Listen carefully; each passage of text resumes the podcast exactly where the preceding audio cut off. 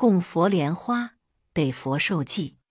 一时，佛在舍卫城，有一守护经堂的人，发现莲池中有一朵非常绚丽的莲花。他想，我把它给萨迦国王，肯定会得到很多的酬赏。靠这莲花有很好的经济来源，以后不会再贫穷了。便准备带着莲花去宫中。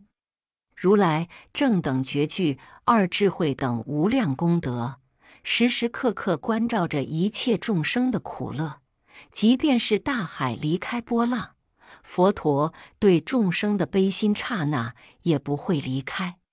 世尊观之守护经堂人有无上菩提的善根，便着依托钵去舍卫城化缘。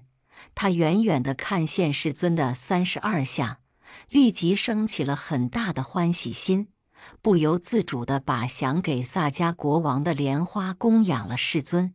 以世尊的加持力，莲花大如车轮，随世尊的行走安住而行走安住。守护经堂的人见此，更是增长信心，在世尊前发愿，以此善根。愿我成就如来正等觉的果位，度化无量的无名众生。世尊对他赞叹并受记：善哉，善哉，善男子！汝将成就如来正等觉的果位，度化无量的无名众生。号曰莲花上师如来。